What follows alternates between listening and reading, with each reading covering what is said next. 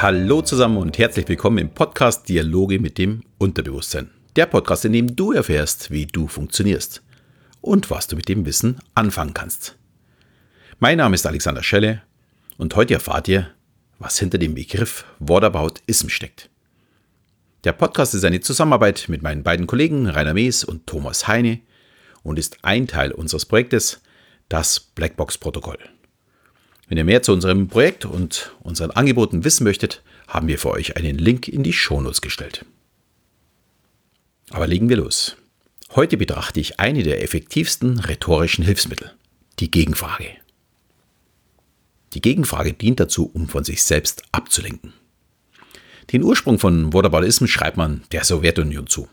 Wenn Kritik aus der westlichen Welt zum Kommunismus kam, erwiderte man diese Kritik mit und in Amerika werden Schwarze gelyncht. Damit konnte man die Kritik sofort ersticken.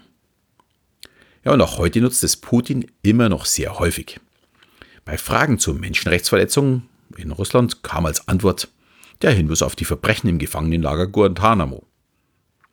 Die Krim-Annexion wurde gleichgesetzt mit den Militäreinsätzen im Kosovo und auf die Frage an Putin, ob Russland auf den amerikanischen Wahlkampf Einfluss genommen habe, antwortete er, Legen Sie Ihren Finger auf ein zufälliges Land dieser Erde. Egal wo Sie landen, überall hören Sie Beschwerden darüber, dass Amerika sich in die Innenpolitik dieses Landes einmischt. Finden Sie das in Ordnung? Ja, man kann sich jetzt gut vorstellen, dass jede weitere Frage dann überflüssig ist. Man ist gefangen in der Gegenfrage.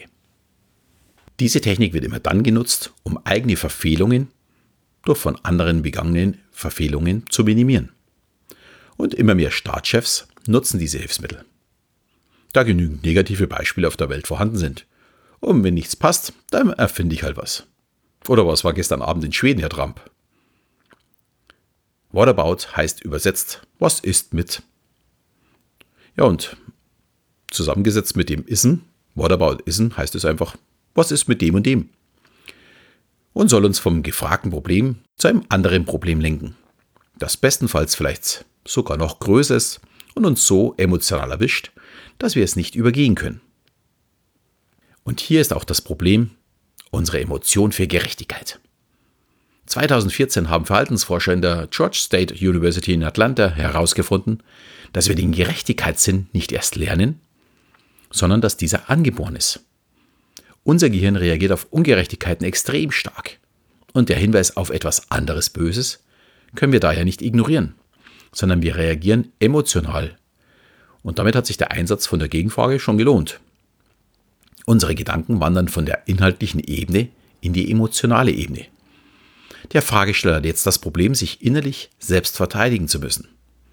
Ja, er kann es einfach nicht ignorieren, wenn Putin irgendwas gegen die USA sagt, weil er hat ja recht damit. Und dieses Verteidigen, das ist auch die Absicht, dann in dem Fall von dem Frager oder von Putin in dem Fall. Was man aber bei der Technik berücksichtigen muss, sofern die Angelegenheiten tatsächlich vergleichbar sind, wäre es heuchlerisch, das eine Verbrechen zu akzeptieren und gleichzeitig den anderen für sein Verbrechen anzuklagen. Und Amerika macht es daher Putin auch sehr einfach, diese Technik einzusetzen, und der Journalist hat dann in dem Fall das Problem, dass er nicht antworten kann. Zumindest nicht positiv. Wer jetzt glaubt, das Thema wird nur auf der großen politischen Bühne gespielt, dem muss ich enttäuschen. Genau genommen machen wir das alle. Wir versuchen uns durch einen Vergleich reinzuwaschen. In den ganzen Talksendungen, da geht es ja nicht nur um Politik, sondern auch um gesellschaftliche Themen, auch da wird diese Technik regelmäßig und erfolgreich eingesetzt. Wenn zum Beispiel ein Veganer erklärt, dass er mit seiner Ernährung etwas für die Ökobilanz auf diesem Planeten macht, dann wird er danach gefragt, wie er das in Einklang mit seiner Flugreise nach Indien hinbekommt. Natürlich hat das eine mit dem anderen überhaupt nichts zu tun, zumindest nicht direkt weil die bessere Ökobilanz bei der Ernährung bleibt ja trotzdem. Aber gleichzeitig ist der Vorwurf zu fliegen auch absolut berechtigt. Und genau das macht diese Technik so stark. Was soll der Veganer darauf denn noch sagen? Er kann nur noch sagen, ja, ich fliege auch nicht, ich bleibe immer daheim und fahre auch nicht Auto und was noch alles schädlich sein könnte für, für die Ökologie. Das ist vollkommen egal, dass er dieses mit ja, seiner veganen Herangehensweise oder seiner Ernährung äh, ja, zumindest zum Teil positiv gestaltet. Das wird ihm dann nicht mehr angerechnet. Sehr ähnlich, ja und fast schon amüsant sind jetzt auch die Vergleiche von Dieselabgasen zu irgendeiner anderen, zu irgendeiner anderen Umweltschande. Natürlich ist der Diesel nicht der einzige Verursacher von Stickoxiden. Und die Vergleiche zu größeren Luftverpestern wie Kreuzfahrtschiffe oder Kraftwerken sind absolut berechtigt. Aber auch wenn ich auf die anderen verweise, bleibt der Diesel immer noch ein großer Produzent von Stickoxiden. Daran ändert sich nichts durch die Gegenfrage. Und auch im Vertrieb wird diese Technik gerne eingesetzt. Warum ist Ihr Produkt zu teuer? Haben Sie sich mal die Bewertung über die Haltbarkeit unseres Produkts angeschaut? Wenn Sie statt fünf Jahre für sechs Jahre nutzen können, ist es viel billiger als das der Konkurrenz. Und die haben alle ein Problem mit der Haltbarkeit. Außerdem können da noch hohe Reparaturkosten zusätzlich anfallen. Diese Kritik kann man durch die offensive Gegenfrage kaum kontern. Wer kennt schon alle nötigen Daten, um das aufzuschlüsseln? Die beste Antwort auf die Whataboutism-Technik ist, beharrlich zu bleiben, also immer wieder detailliert nachzufragen, nicht auf das Ablenkungsmanöver eingehen und darauf hinweisen, dass man beim Thema bleiben möchte.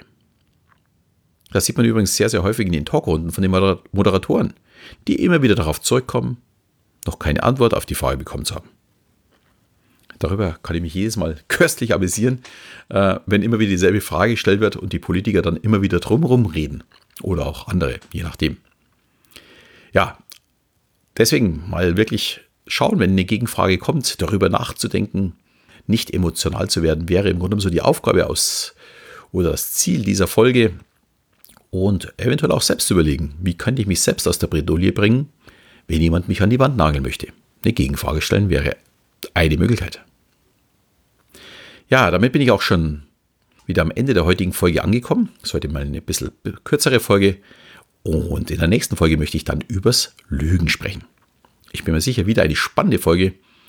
Ja, und zum Abschluss möchte ich euch wieder bitten, unseren Podcast zum Bewerten, beziehungsweise vielleicht auch eine Rezension zu schreiben. Und heute möchte ich mal die Frage stellen, warum bewertest du uns denn nicht? In diesem Sinne verabschiede ich mich auch im Namen von Thomas Heine und Rainer Mees. Am Mikro war heute wieder mal Alexander Schelle und bis zum nächsten Mal, wenn es wieder heißt Dialoge mit dem Unterbewusstsein.